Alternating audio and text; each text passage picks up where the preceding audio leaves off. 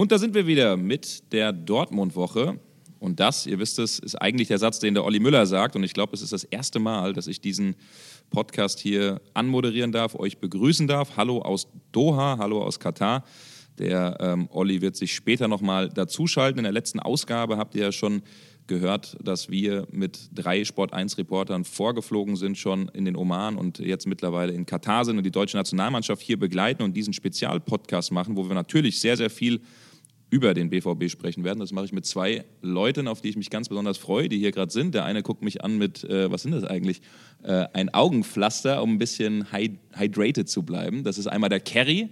Wir haben hier früh am Morgen in äh, Doha und einmal der Felix. Und äh, ihr könnt euch ja noch mal kurz vorstellen und sagen, was wir hier vorhaben. Sehr gerne. Ich bin dieser ominöse Felix, Felix Fischer. Ähm, ich darf hier eben auch vor Ort sein mit euch beiden und euch technisch vor allem so ein bisschen den Rückenfreiheiten, aber euch inhaltlich natürlich auch unterstützen, vor der Kamera, hinter der Kamera. Und bisher kriegen wir das, glaube ich, ganz gut hin. Dem kann ich nur zustimmen. Ich bin der Kerry und ich habe hier so Augenpads drauf, weil wir sehr wenig Schlaf haben. Das ist Tatsache. Also wir schlafen hier in der Nacht so etwa fünf bis sechs Stunden, sechs Stunden ja. weil wir einfach sehr viel zu tun haben. Hier sind jeden Tag jetzt drei Spiele die wir auch versuchen zu covern, zumindest eins am Tag und dann eben noch Programm am DFB mit Pressekonferenz, mit Training und so weiter und so fort. Und ja, ich begleite hauptsächlich den FC Bayern, bin aber trotzdem natürlich im Bilde, was den BVB angeht und äh, mit Niklas Süle spielt ja auch ein Ex-Bayer in Dortmund. Was waren denn die Dinge bisher, die euch äh, ja, besonders beeindruckt haben hier oder vielleicht auch einfach besonders im Gedächtnis geblieben sind jetzt schon? Ja, beeindruckt haben uns, das habe ich ja am Sonntag auch in der Doppelpass-Schalte schon mal gesagt, ähm, die grundsätzliche Organisation, aber auch die Gebäude, die es hier gibt. Ähm, die Stadien sind schon, ähm, wir kennen ja alle die Vorgeschichten, schon äh, sehr, sehr pompös und auch die Gebäude für uns Journalisten, zum Beispiel das QNNC oder das IBC, wo wir uns als äh, Reporter aufhalten können mit eigenem Fitnessstudio, mit Friseur, mit äh, mehreren Restaurants, mit McCafees. Das finde ich schon sehr, sehr interessant. Ähm, aber also muss man kurz dazu sagen, das ist so das Medienzentrum, äh, wo wir auch unsere Akkreditierung abgeholt haben, eben das International Broadcast Center, das äh, National Convention Center, das eben in dem Fall jetzt einfach nur dafür da ist, äh, den Journalisten da die bestmöglichste Unterstützung zu bieten. Sonst waren eben ein, zwei Sachen dabei, ähm, die wir, glaube ich, ein bisschen komisch fanden. Das, da spreche ich, glaube ich, auch für den Kerry. Wir waren nämlich äh, beim Eröffnungsspiel, beide zusammen, Kerry, äh, über viele Umwege mit einem Taxifahrer, der uns dann irgendwie bis ans Stadion gebracht hat. Ähm, bei Ecuador gegen Katar oder Katar gegen Ecuador, so ist es richtig. Und es sind einige Dinge uns aufgefallen, die wir doch ein bisschen seltsam fanden und auch ähm, ja, bei sport1.de mal beleuchtet haben. Ähm, waren ein paar Sachen dabei, ne, Kerry? Zum Beispiel? Ja, wir waren äh, beim Anpfiff eigentlich sehr hungrig, muss man sagen. Das war mein Handy, was runtergefallen ist. Aber mach weiter. Das war dein Handy. Jetzt bin ich geschockt. Jetzt fällt mein Augenpad. Wenn ihr das seht, das Augenpad ist runtergefallen, das Handy ist runtergefallen. Früh am Morgen, aber wir ziehen es durch. Wir ziehen es jetzt einfach durch, genau. Ähm, wir wollten was essen eigentlich. Wir waren sehr hungrig da hingekommen. Wir hatten ja noch vorher das ganze DFB-Programm und hatten dann einfach vor, sobald wir auf der Pressetribüne sind, okay, wir holen uns schnell was und es gab halt nichts mehr zu essen. Also es gab noch was zu trinken und ähm, die Katarer hatten dann einfach nichts mehr dort. Das war die eine Beobachtung, die mich persönlich erstmal natürlich gestört hat. Auf der anderen Seite dann in der Halbzeit haben wir es dann nochmal versucht und dann sahen wir da zwei Fans, also einen äh, Ecuador-Fan und einen Kolumbien-Fan. Kolumbien ist halt gar nicht bei der WM dabei. Ähm, und die haben da getrommelt für Katar. Die wurden gefilmt von ein paar Einheimischen und haben da gerufen, ja, Katar, el mejor mundial de la historia. Also Katar, die beste WM der Geschichte. Und da haben wir auch so gefragt, ja, was, was soll das denn? Werdet ihr dafür bezahlt, dass ihr das jetzt sagt, bevor das erste Spiel überhaupt vorbei ist? Haben sie gesagt, nee, wir sind nur Gäste der FIFA, wir sind hier eingeladen worden von der FIFA, wir haben den Flug bezahlt bekommen, aber Geld dafür bekommen wir nicht. Also es war schon eine sehr, sehr äh, skurrile Situation. Viele Katari äh, oder Katarer, ich glaube, das ist die richtige Bezeichnung, man kann auch Kataris oder Katari sagen, aber Katarer, das habe ich nämlich auch auf Twitter erfahren, ist dann doch die richtige Bezeichnung. Ähm, viele standen drumherum und haben das gefilmt und haben Spanisch nicht verstanden. Du, Kerry, äh, sprichst ja fließend Spanisch, ähm, ich so ein bisschen. Ähm, und da kamen welche zu mir und haben direkt gesagt, was haben die gesagt? Haben die unser Land beleidigt? Haben die unser bisschen? Nee, nee, das ist alles positiv. Das ist sehr, sehr positiv, was die hier erzählen. Das war schon ein bisschen skurril, das war ein bisschen befremdlich, genauso wie ähm, während des Spiels oder bei Anpfiff ausverkauftes Haus, volle Hütte, viele weiße Plätze durch diese weißen Gewänder und auch schwarze durch diese schwarzen Gewänder der Frauen. Aber ähm, ja, dann so in der 25. Minute, 35. Minute, als dann schon 2-0, 1-0, 2-0 stand, sind viele nach Hause geströmt. Und das war doch eine Geschichte, die sehr, sehr schade und sehr, sehr komisch war. Und daran muss man sich bei einem Eröffnungsspiel schon ein bisschen gewöhnen. Zumal uns äh, es hier vor Ort ja so vorkommt, als wäre die Begeisterung für diese WM und die Freude darüber, dass sie eben hier stattfindet, schon relativ groß. Umso enttäuschender dann, äh, dass es während des Spiels schon so viele Abgänge eben gibt. Ja, es gab ja auch so ein paar Ultras, in Anführungszeichen nenne ich sie mal, hinter dem, hinter dem einen Tor von Katar. Die haben natürlich ihr Bestes gegeben, aber das klang schon so ein bisschen einstudiert und wir haben uns da auch mal umgehört im Stadion und am Stadion, danach auch nach dem Spiel, mal gefragt, ja, seid ihr überhaupt aus Katar, beziehungsweise äh, wo kommt ihr denn her? Und da war es ja verschiedene, die kamen ja aus verschiedensten Ecken, also ja, aus... Bangladesch, ne? Äh, was war noch dabei? Ägypten haben wir, glaube ich, mal gefragt. Also das war schon wirklich... Äh kreuz und quer, was natürlich nicht heißen muss, das sind alles Gastarbeiter, sind Residents, haben sie gemeint. Natürlich können die Katar die Daumen drücken, aber es ist schon ein bisschen äh, seltsam am Ende gewesen. Ja, absolut. Ich glaube, das äh, werden wir jetzt die nächsten Wochen auch nochmal weiter beobachten, was hier so abgeht. Aber ähm, fußballerisch kann man natürlich vielleicht auch nochmal abschließend festhalten, war das jetzt auch kein Leckerbissen. Das war, glaube ich, eines der schwächsten, schlechtesten Eröffnungsspiele, die ich persönlich gesehen habe. Und ähm, ja, am Ende kann man vielleicht, vielleicht eine WM kaufen, aber ähm, dann auch nicht den Titel kaufen. Kerry hat die ganze Zeit gesagt, Felix, der Kerry hat die ganze Zeit gesagt auf der Tribüne, hier kann ich auch noch mitkicken, bei den Katari kann ich auch noch mitkicken, das gibt es doch gar nicht. Das hätte er das gerne. Ja, aber es war wahrscheinlich so, das Niveau war schon nicht gut. Ja, sechs Wochen Vorbereitung und ich bin dabei. Also. Ah, Ansage. Jetzt würde ich sagen, äh, sind wir froh, dass äh, Oliver Müller, unser, unsere BVB-Reporterlegende, einen kleinen Part übernimmt und uns berichten darf, was denn äh, bei der Mitgliederversammlung des BVB äh, so los war. Ja, ein herzliches Hallo an die Kollegen nach Katar. Schön zu hören, dass es euch gut geht. Äh, ein besonderes Hallo natürlich an Patrick Berger.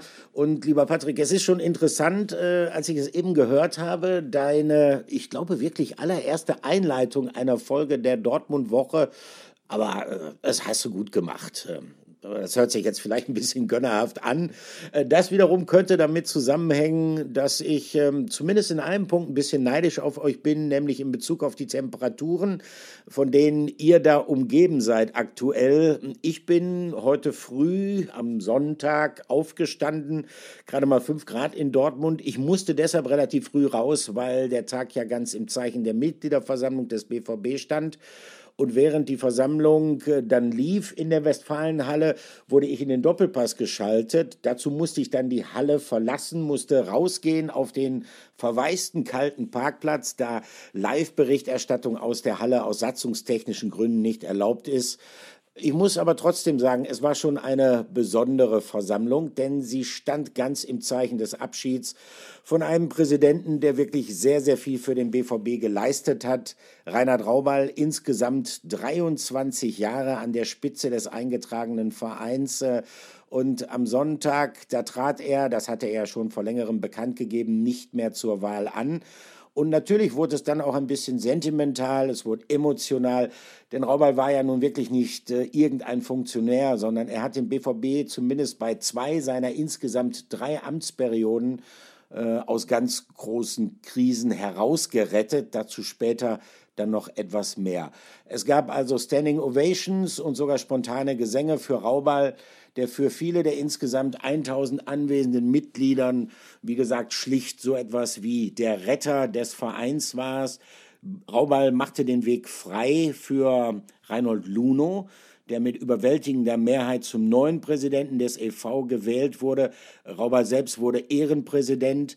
Das war sicherlich der emotionale Höhepunkt der Versammlung die sich deshalb auch von vorherigen in den vergangenen Jahren deutlich unterschied. Viel, viel Beifall also für Raubal, eher verhaltenen Beifall, in den sich auch vereinzelt durchaus Pfiffe gemischt hatten, gab es dagegen für die Bundesligamannschaft des BVB, die der Versammlung traditionell natürlich ebenfalls beiwohnte.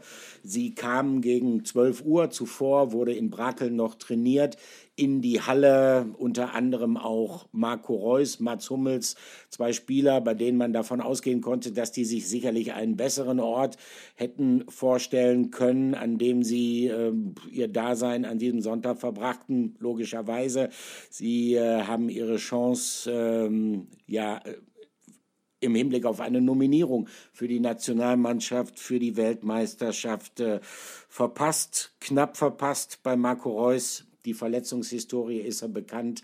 Noch knapper verpasst hat sie sicherlich. Äh, und das wurde ja auch schon an dieser Stelle von uns in den vergangenen Wochen äh, diskutiert. Äh, Mats Hummels, trotz eigentlich guter Leistungen in den vergangenen Monaten, die waren also in der Halle.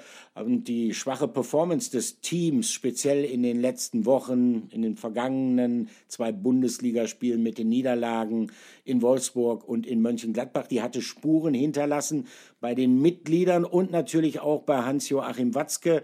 Der nahm die Truppe ins Gebet. Die beiden letzten Spiele, speziell das 2 zu 4 in Gladbach, waren nicht das, was wir als Borussia Dortmund von euch erwarten, sagte er an die Adresse der Profis. Ähm, die Situation ist ja bekannt. Der BVB hat äh, in 15 Bundesligaspielen bereits sechs Niederlagen kassiert, muss als Tabellensechster überwintern und ähm, das dämpfte die Stimmung auf dieser Jahreshauptversammlung doch schon ja, ein wenig ein. Wie gesagt, äh, die Ovationen und die Emotionalität rund um den Abschied von Raubal hat das stimmungsmäßig so ein klein bisschen gerettet. Ähm, Aki Watzke war jetzt allerdings in seiner Rede, wo er ja häufig auch mal Klartext redet, gerade auf den Mitgliederversammlungen, war in seiner Rede jedoch äh, relativ moderat. Er warb auch um Verständnis er sagte nach dem personellen Umbruch im vergangenen Sommer, der ja auch immer noch nicht abgeschlossen sei, da seien Reibungsverluste fast schon erwartbar gewesen. Er verwies auf den Abgang von Erling Haaland,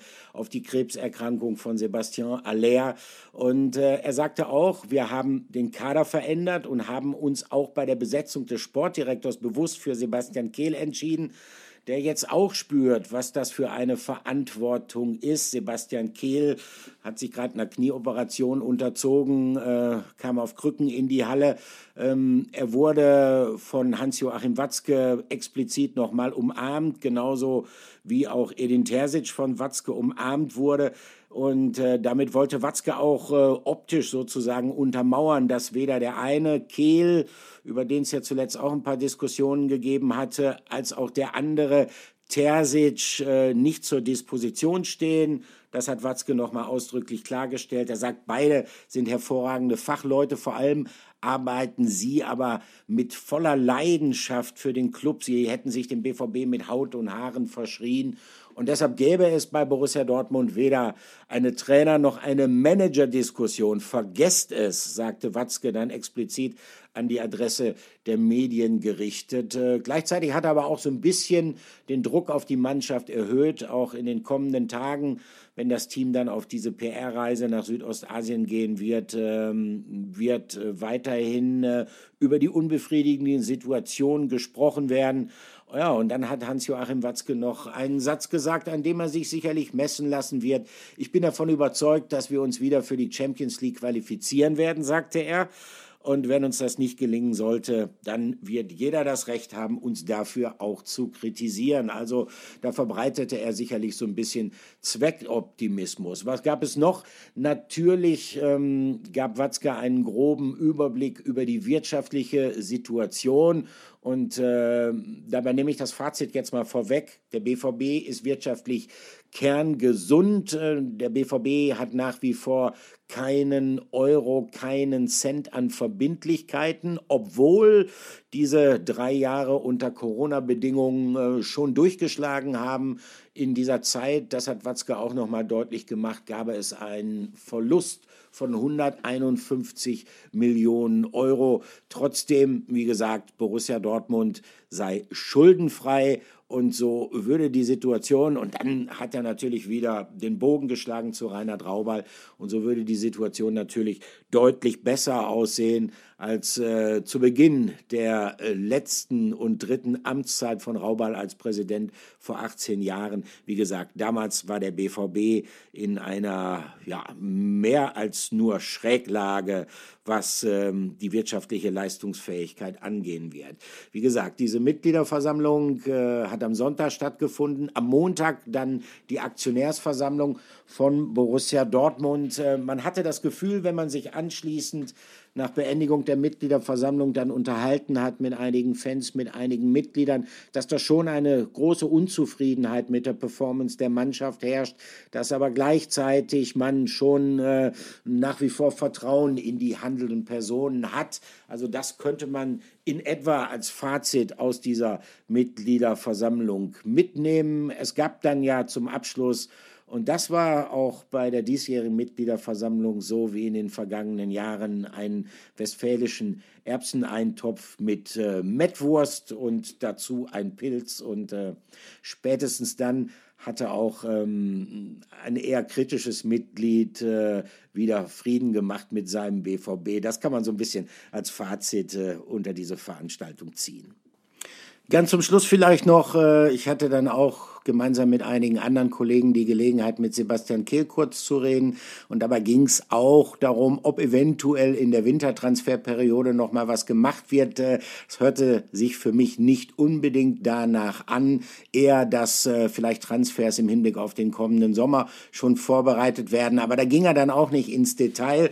Natürlich, die spannende Frage, die haben wir auch gestellt. Wie sieht's denn jetzt aus? Yusufa Mokoko ist 18 Jahre alt seit diesem Sonntag. Äh, das ist ja auch der Stichtag, äh, an dem äh, vielleicht ein wenig Bewegung in seine Vertragsverhandlungen kommen könnte. Aber Sebastian Kehl hat gesagt, er geht davon aus, dass das so schnell noch nicht passieren wird, zumal Mokoko jetzt ja auch bei der WM sei. Kehl glaubt, dass in den vergangenen Monaten der Verein schon deutlich gemacht habe, wie sehr ihm äh, die Entwicklung von Mukoko gefalle und wie sehr ihn der BVB behalten möchte. Aber ähm, da müsste noch ein klein wenig dran geschraubt werden. Also es wird sicherlich in den nächsten Tagen zumindest noch keine Entscheidung über die Zukunft von Yusufa Mukoko geben. Also keine, auf jeden Fall keine durchweg positive Mitgliederversammlung ähm, aus Sicht des BVB. Da gab es mit Sicherheit schon positive Erlebnisse, auch für die Spieler, die da waren. Mats Hummels, habe ich gesehen, war unter anderem ja vor Ort. Und äh, eine Sache, die da festgelegt wurde, die da kommuniziert wurde, war, dass es keine Transfers geben wird jetzt äh, diesen Winter beim BVB. Überrascht dich das, Patrick, oder war dir das eigentlich klar?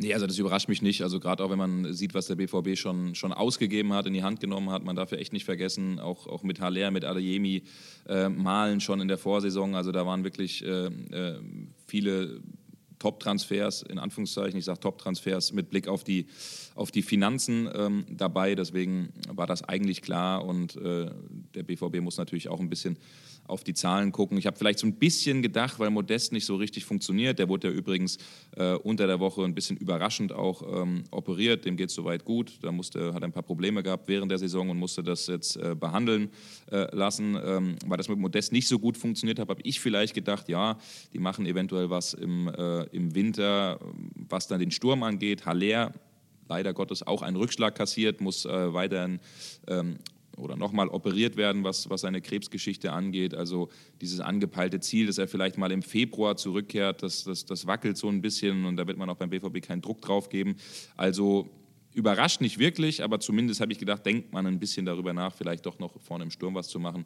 Aber das wird nicht passieren. Aber ähm, Kerry, ich gucke dich gerade an, als Bayern-Reporter ähm, auf der PK war was los, was auch so ein bisschen ein Transferthema war. Ähm, ich würde mal sagen, wir können kurz reinhören, was Yusufa Mukoko und Manuel Neuer sich da auf der PK gegenseitig erzählt haben. Ich werde mich sowieso am Ende entscheiden, egal wie, äh, aber ich fühle mich sehr wohl in Dortmund. Ich spüre das Vertrauen von Trainer. Am Ende werdet ihr dann mitkriegen, ob ich bleibe oder nicht. Dann Marco Mada. Kommt zum Bayern.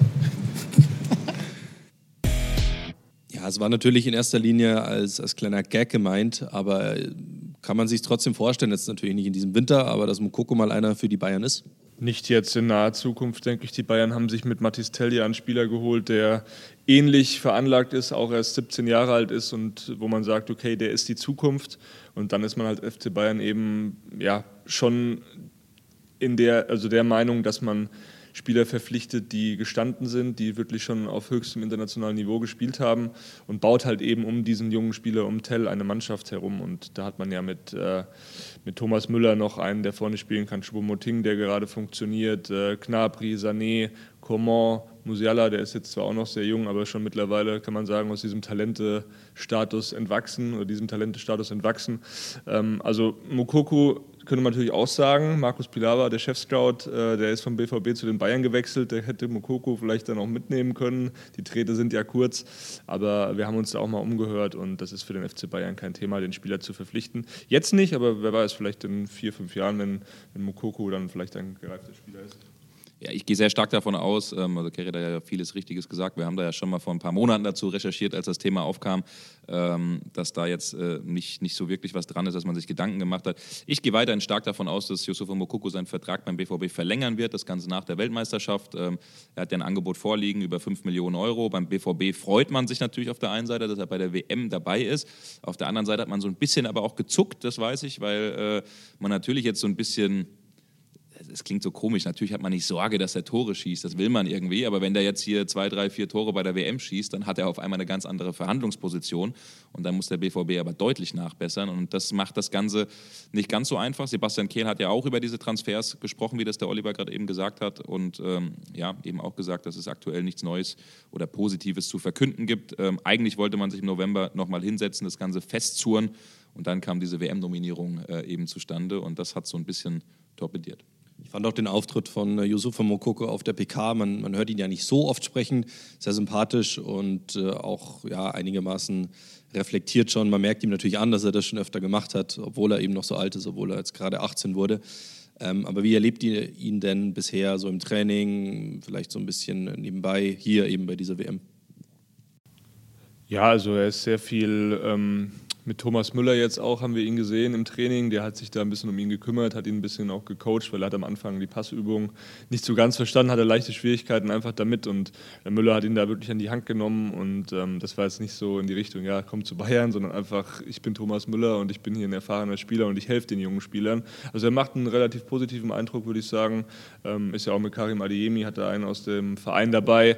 Jamal Musala ja auch ein junger Spieler. Also ich glaube, äh, da kann eine gute Generation, eine Next Generation Generation kann heranwachsen, auch beim DFB. Das ist halt einfach auch eine super Gelegenheit für ihn, hier wahnsinnig viel mitzunehmen. Das Niveau ist einfach noch mal ein bisschen höher als beim BVB, was die Spieler betrifft und äh, entsprechend einfach eine tolle Erfahrung für ihn. Das ist das, was ich auch gerade sagen wollte. Ich meine, dieses Turnier ist auch schon, also diese Nominierung von Mokoko muss man eigentlich auch schon ähm, für die Zukunft betrachten. Äh, Heim EM 2024, da wird er sicherlich eine wichtige Rolle spielen. Ich traue ihm jetzt noch nicht zu, dass er da in diese Startelf rückt, dass er die Chance hat, äh, vielleicht auf Kurzeinsätze ja, aber eben nicht eine tragende Rolle spielen wird bei dieser Weltmeisterschaft. Ja, also das glaube ich auch. Das erwartet auch keiner, das erwartet auch nicht er selbst. Der ist da schon sehr selbstbewusst und sehr, ähm, äh, sehr fordernd und forsch, was das schon angeht. Also der will hier schon auch irgendwo eine Rolle spielen, das ist klar, weil äh, Yusufa, wer ihn kennt, das ist ein sehr äh, zielstrebiger und selbstbewusster Mensch. Ähm, aber die Kollegen, mit denen wir auch gesprochen haben, wir werden ja gleich nochmal drauf eingehen, wir hatten Nico Schlotterbeck äh, in einem Interview und der hat uns auch erzählt, dass er enorm wissbegierig ist, dass er der Mannschaft 100 Prozent einen Mehrwert geben kann.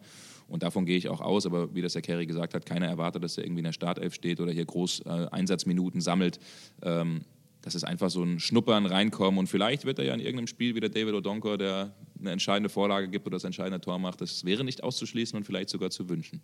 Genau, wäre ihm vor allem zu wünschen für die, für die weitere Entwicklung. Und jetzt hast du gerade schon Nico Schlotterbeck angesprochen, auch ein junger Spieler, 22 Jahre alt.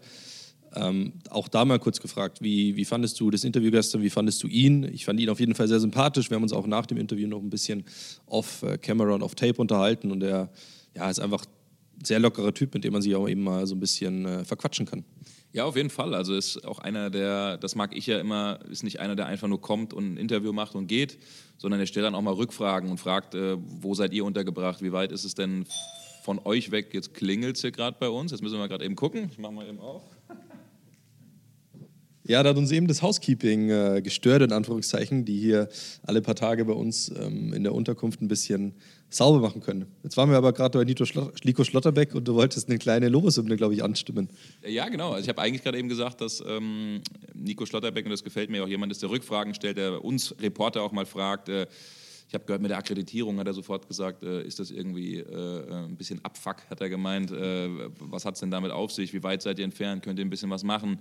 Ähm, und das gefällt mir halt, wenn es immer so ein bisschen auch ein Dialog äh, auf Augenhöhe ist und nicht von oben herab. Und äh, deswegen einfach ein super Typ. Ähm, er weiß selbst, an welchen Baustellen und Schrauben er äh, drehen muss. Ähm, sechs Länderspiele, drei Elfer verursacht, ist natürlich ein Spieler, der sehr ins Risiko geht.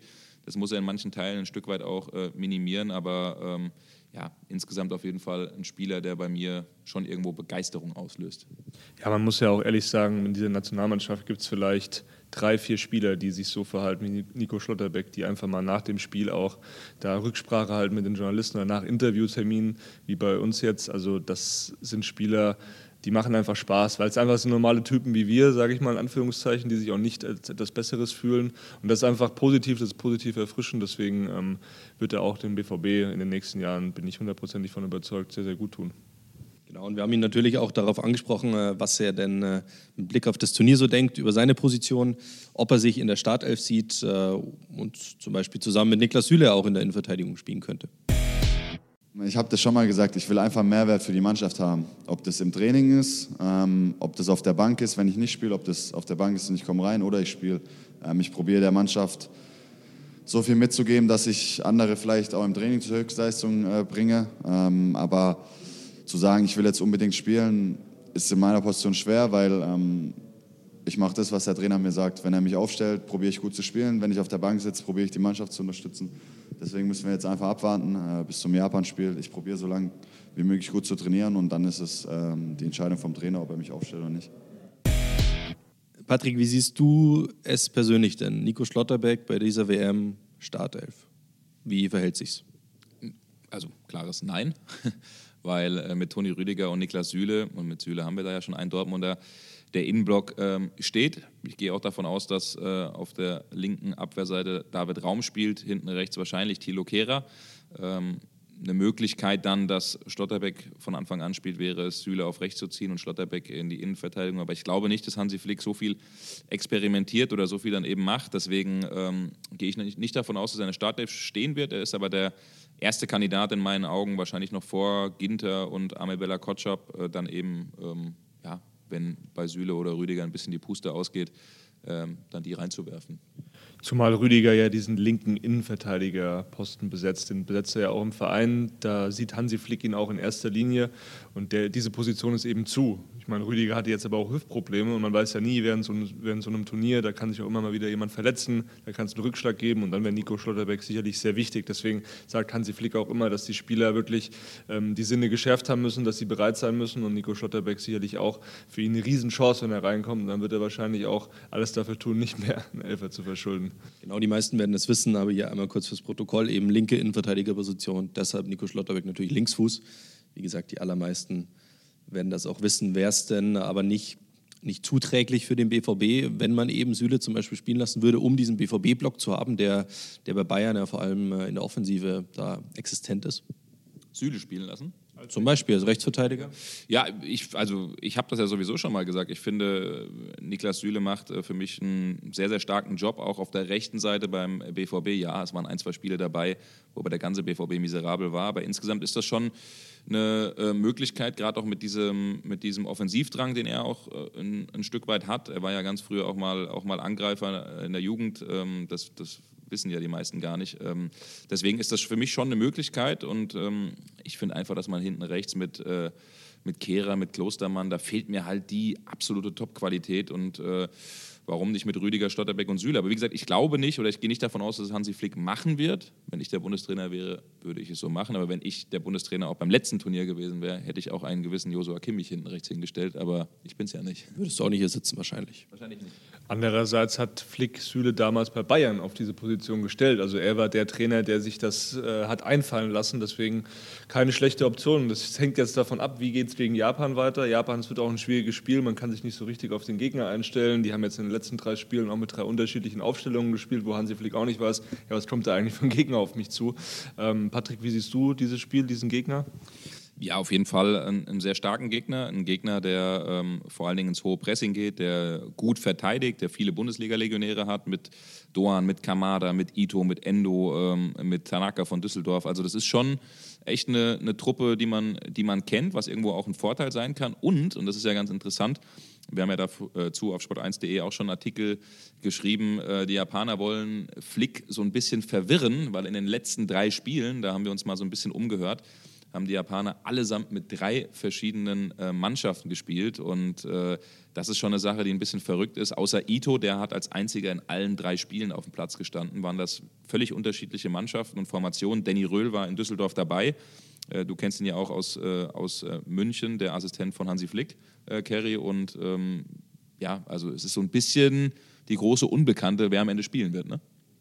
Absolut. Ich glaube, ähm, am Ende wird dann Hansi Flick sagen, wir müssen uns auf die eigenen Stärken konzentrieren. Das ist ja immer, immer das Thema, ne? weil du kannst diesen Gegner nicht, äh, nicht richtig einschätzen. Bei Spanien ist es dann schon anders. Da gibt es ja diese absoluten Stammspieler. Bei Japan, also Kamada, klar, der wird gesetzt sein, da bin ich auch von überzeugt. Da ist ja der BVB auch dran. Mal sehen, vielleicht kann er sich ja nochmal mehr in den Fokus spielen, der Daichi Kamada von der Eintracht. Aber sonst ähm, ja, rechne ich da mit allem. Jetzt wollen wir uns noch mal ein bisschen auf eine ja, eher BVB-Personalie konzentrieren. Äh, einen, der hier jetzt bei der Weltmeisterschaft eben nicht dabei ist, Marco Reus. Da gibt es ein paar neue Infos, Patrick.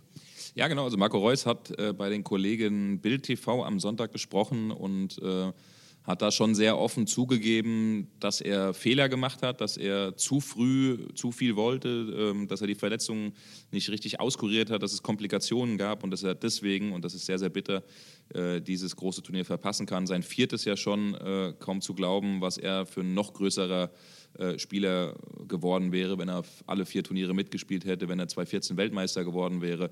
Also das ist irgendwie eine große Tragik. Damit hat er einen äh, Sport 1 Bericht aus der Vergangenheit, äh, aus den letzten Wochen auch bestätigt. Wir haben ja schon nach dem Unionsspiel damals berichtet, dass der Einstieg zu früh war, ähm, dass das eigentlich anders geplant war. Ähm, und das ist aber auch ein bisschen Marco Reus. Also der ein oder andere Spieler, sage ich jetzt mal, vielleicht auch aus München, der hätte ein bisschen mehr mit Auge gespielt und hätte gesagt, Leute, es steht eine große WM vor der Tür, wir spielen hier gegen Union, äh, wenn es geht, lass mich mal raus. Marco Reus ist dann eben einer, der sagt, ich muss der Mannschaft helfen, ich will der Mannschaft helfen und übernimmt sich da vielleicht auch ein bisschen. Die Bayern haben aber auch einen anderen Kader und andere Möglichkeiten, das zu machen. Genau, eben äh, Werder Bremen hat darauf geachtet, bei Niklas Füllkrug äh, haben ihn zum Beispiel gegen Bayern eben nicht spielen lassen. Thomas Müller bei den Bayern hat eine Pause bekommen, eben mit Flick, mit Flick, mit Blick auf diese WM. Mit Blick auf Blick. Mit Blick, auf Blick. Dankeschön. Reus also eben logischerweise, wie gesagt, nicht bei, da, dabei bei dieser WM. Die Frage ist eben, spielen Süle, spielen Schlotterbeck etc. Wie viel BVB erwartet ihr denn in der Startelf dann am Ende? Ja, wie gesagt, wir können es ja mal ähm, durchgehen. Ähm, Brandt, Süle, Adeyemi, Mokoko haben wir und Schlotterbeck äh, in der Nationalmannschaft. Wir haben es ja eben gesagt, Niki Süle wird äh, ziemlich sicher in der Startelf stehen. Der zweite Kandidat ist dann für mich äh, Nico Schlotterbeck. Bei Karim Adeyemi, da habe ich so das Gefühl, dass er, dass er ja, schon ziemlich weit weg ist, ähm, ein Joker zu sein oder, oder Einsatzminuten zu bekommen bei diesem Turnier Jule Brandt könnte noch so ein bisschen die Möglichkeit sein, da, wenn sagen wir, in den letzten 20 Minuten oder sowas äh, man das Offensivspiel vielleicht noch ein bisschen zusätzlich bereichern oder beleben will, dass das vielleicht eine Möglichkeit ist. War ja auch in den letzten Wochen beim BVB sehr stark. Genau, war beim BVB in den letzten Wochen wirklich sehr, sehr stark, hat sich diese äh, Nominierung auch verdient. Und über Mokoko haben wir eben gesprochen. Alles, was kommt, ist, ist Bonus. Da sehe ich eher äh, einen Füllkrug sogar in der Startelf. Äh, es kommen Spieler wie Harvards oder auch Müller, die die falschen Neun spielen können. Also das, äh, das ist so, so mein Gefühl. Gehst du da mit, Kerry, was das angeht? Ja, absolut. Also der einzige Dortmunder, der eigentlich in der Startelf steht, ist dann Süle und der Rest ist eigentlich ja, Ergänzung oder halt äh, Joker. Ich finde, es ist trotzdem nochmal wichtig, Brand hervorzuheben, weil er es einfach sehr stark macht. Ich habe mir jetzt auch das Spiel gegen Gladbach angesehen. Da war natürlich, hat äh, Dortmund eigentlich äh, ja, einen sehr rabenschwarzen Abend, sage ich mal, erlebt, aber Brand war da wirklich stark und das Tor dieses äh, zwischenzeitliche 1 zu 1 war es, glaube ich, äh, hat er überragend gemacht. Also diese Annahme, diese Annahme und dann dieser Abschluss. Also allein deswegen hat er sich die Nominierung verdient, weil das war einfach technisch äh, ganz hochwertig. Da darf man auch einmal festhalten, dass die Tiefe des Deutschlandkaders schon sehr gut ist. Äh, klar gibt es eben ein paar Spieler, die ein bisschen eher, ein bisschen weit weg sind von Einsatzminuten, unter anderem Karim Adiemi. Aber insgesamt haben wir da schon sehr viel Qualität, die wir, und da zahle ich dann gerne ins Phrasenschwein ein, aber erstmal auf den Platz bekommen müssen. Massig Qualität hat natürlich auch Olli Müller, um ein bisschen wieder auf ihn zurückzukommen. Und äh, in unserem Flashback der Woche guckt er eben ein bisschen zurück. Flashback der Woche. Ja, und dieser Flashback der Woche, der ist natürlich Reinhard Raubal gewidmet, überhaupt keine Frage.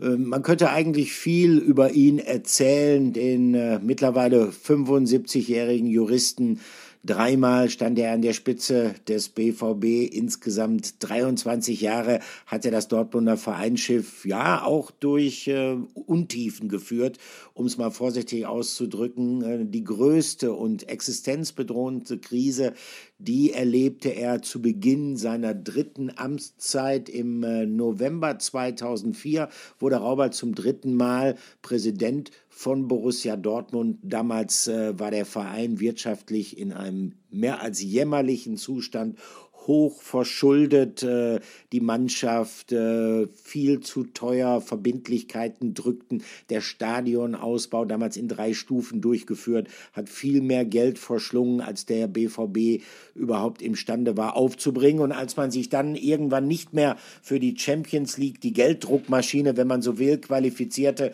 dann wusste man auf Deutsch gesagt nicht mehr, wie man die Rechnungen bezahlen sollte. In seiner Not wendete sich der BVB dann wieder an Raubal. Der kam und äh, er trat ein sehr, sehr schweres Amt an. Äh, es ging wirklich ums nackte Überleben für die Borussia. Das kann man sich heute schwer vorstellen. Es war tatsächlich so.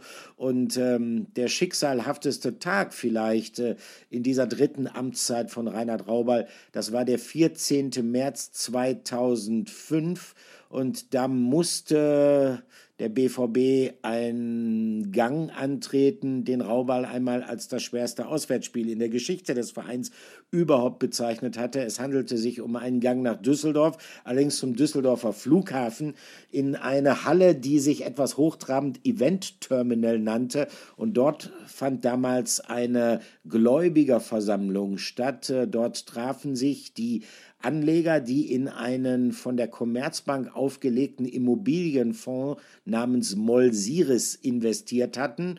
Und ähm, diese Investoren hielten sozusagen mehrheitlich die Anteile am Westfalenstadion. Das Problem war nur, es war ein sogenanntes Sale and Lease Back Geschäft, was äh, Gerd Niebaum und Michael Mayer, die frühere Vereinsführung, getätigt hatte um sich liquide Mittel zu verschaffen. Das Problem war nur, ähm, nachdem man das Stadion verkauft hatte, stellte man fest, dass die Raten, die man bezahlen musste, um das Stadion weiterhin nutzen zu können, für die Spiele schlicht und ergreifend zu hoch waren. Also gab es nur eine Möglichkeit. Der BVB musste versuchen, das Stadion wieder ähm, zurückzukaufen um sich von diesen horrenden, ansonsten monatlich fällig gewordenen Zahlungen befreien zu können.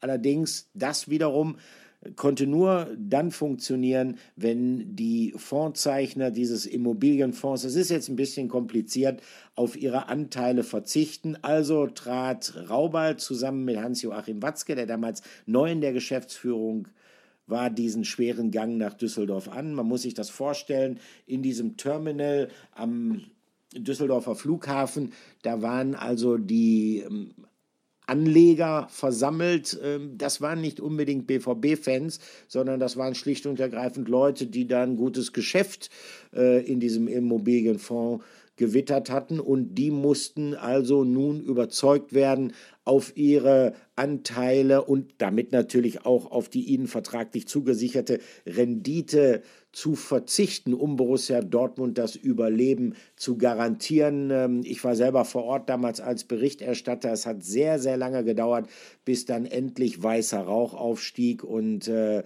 Rauberl und Watzke das Kunststück fertiggebracht hatten, die Anleger zu überzeugen. Die verzichteten also. Damit musste Borussia Dortmund nicht den Gang zum Insolvenzrichter antreten und hatte also ein klein wenig Zeit gewonnen, um dann, nachdem es zu weiteren Gläubigerverzichten gekommen ist, die Restrukturierung des Clubs einzuleiten. Und Rauberl hat das auf der Mitgliederversammlung äh, äh, noch einmal schön zusammengefasst. Er hat gesagt, wir haben an diesem Tag wirklich in den Abgrund geblickt, äh, aber wir haben es auch geschafft, unseren Verein daraus zu holen. Er sagte, indem wir uns auf die Werte, die den BVB immer ausgezeichnet haben, besonnen haben.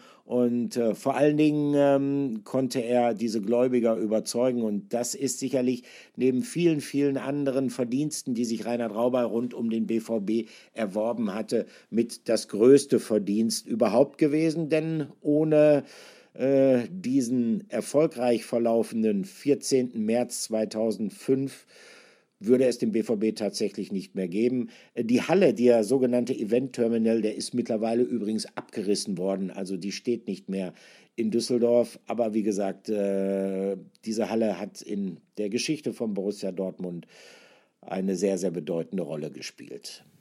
Das wusste auch mit Sicherheit noch nicht jeder, äh, diese Geschichte, oder kannte noch nicht jeder diese Geschichte über den jetzt dann ehemaligen BVB-Präsidenten Reinhard Raubal. Ähm, und damit äh, würde ich sagen, war es das langsam schon wieder. Ich habe übrigens ganz kurz, habe ich ja letzte Folge schon mal oder vorletzte erwähnt, äh, mal mit Reinhard Raubal telefoniert. Im Hintergrund hat ein Papagei äh, gerufen. Das ist der Papagei von Reinhard Raubal, der mittlerweile auch das ein oder andere BVB-Lied singen kann. Also kein Spaß, es ist schon äh, sehr, sehr interessant. Ja, wir sind auf jeden Fall am äh, Ende angelangt. Unserer Carrie sitzt hier und lacht. Carrie, how? am Ende angelangt unserer Dortmund-Woche. Äh, eine kurze Spezialausgabe hier live vor Ort aus Doha, ähm, den Olli sogar noch mit eingebaut. Ähm, das finde ich sehr, sehr cool. Es ist nicht ganz einfach, den Olli hier komplett mit dazu zu holen, weil zwei Stunden Zeitunterschied ist. Wir nehmen hier morgens um acht auf, das hieße, der Olli müsste um sechs hoch und das ist eine Zeit, ja, da braucht der Olli ganz viel Kaffee oder einfach Schlaf. Kerry, bei dir sind die Augenpads mittlerweile abgefallen, es ist Zeit zu gehen, oder? Ja, ab geht's zum DFB, zu der DFB-Festung. Die trainieren ja in so einer Burg. Und äh, da schaue ich mir heute mal an, was auch die Dortmunder Spieler so machen. Genau, und ich kann sagen, die Augenpads haben nicht wirklich geholfen, ähm, aber immerhin, man muss es einfach versuchen. Ja, Versucht es auf jeden Fall. Ja, vielen Dank. Ähm, wir hören uns wieder nächste Woche und meldet euch wie immer sehr gerne, sobald ihr irgendwelche Fragen habt, Updates äh, zu Transfers, zu Gerüchten oder auch zu Geschichten, die hier vor Ort passieren. Wir freuen uns über jeden Input, das wisst ihr. Und ja, bis bald. Bis bald. Danke fürs Zuhören. Ciao.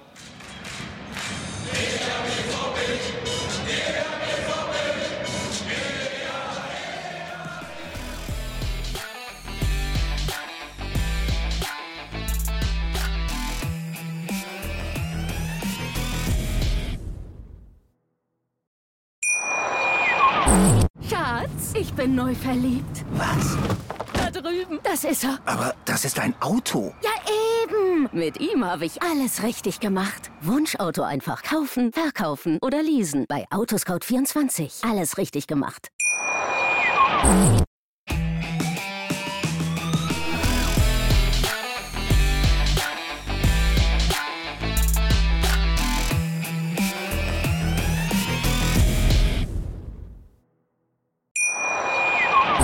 Schatz, ich bin neu verliebt. Was? Da drüben. Das ist er. Aber das ist ein Auto. Ja, eben. Mit ihm habe ich alles richtig gemacht. Wunschauto einfach kaufen, verkaufen oder leasen. Bei Autoscout24. Alles richtig gemacht.